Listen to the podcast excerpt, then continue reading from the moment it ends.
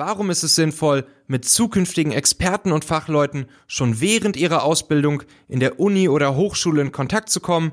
Und wie kannst du frühzeitig diese Leute für dein Unternehmen begeistern? Was sind die besten Tricks, um dir einen Pool von guten Leuten aufzubauen, die dann später zu Mitarbeitern deines Unternehmens werden?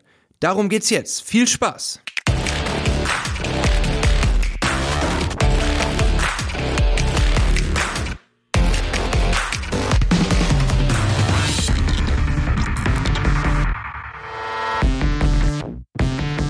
Ja, es macht sich schnell bezahlt, frühzeitig Kontakte zu zukünftigen Experten und Fachleuten aufzubauen.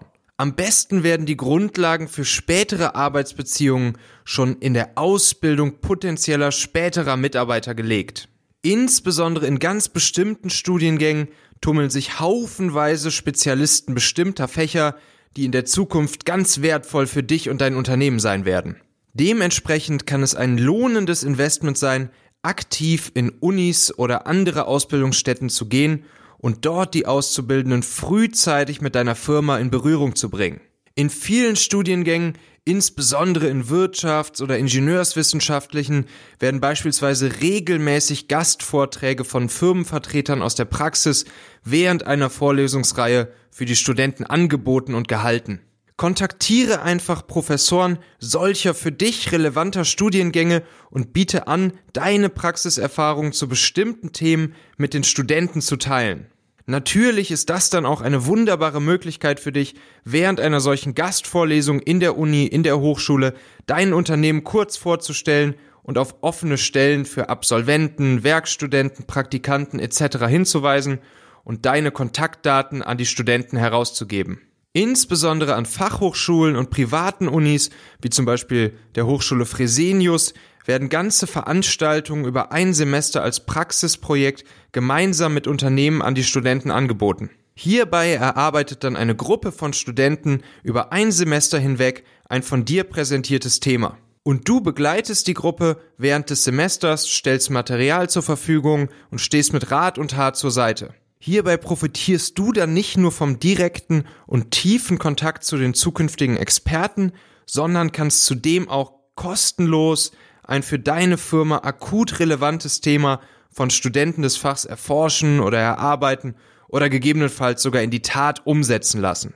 Ich spreche da wirklich aus eigener Erfahrung. Ich habe auch schon des Öfteren solch einen Betreuerjob für ein Praxisprojekt in der Uni gemacht und ich muss sagen, ich bin dabei bisher immer mit guten Leuten in Kontakt gekommen, es kamen gute Ergebnisse dabei rum und natürlich habe ich dadurch auch meinen Pool an zukünftigen potenziellen Mitarbeitern für meine Teams stark erweitert. Und gleiches gilt in noch stärkerem Umfang, wenn du Abschlussarbeiten von Studenten ähm, als Firma oder als Gründer, Geschäftsführer, Teamleiter betreust. Hierbei bekommt der Student dann bereits einen sehr tiefen Einblick in dein Unternehmen, lernt das Team sowie das Produkt kennen, während du von seiner wissenschaftlichen Ausarbeitung profitierst. Und die Chancen stehen gut, nach Abschluss des Studiums den Studenten für eine Stelle in deiner Firma begeistern zu können und dadurch dann natürlich auch langfristig zu halten und keine riesengroße Einarbeitungszeit mehr zu haben. Welche Themen und Fragen beschäftigen dich noch im Themenbereich Recruiting, in dem wir uns ja gerade noch bewegen, bevor wir dann später übergehen zu Mitarbeiter führen und Mitarbeiter langfristig binden?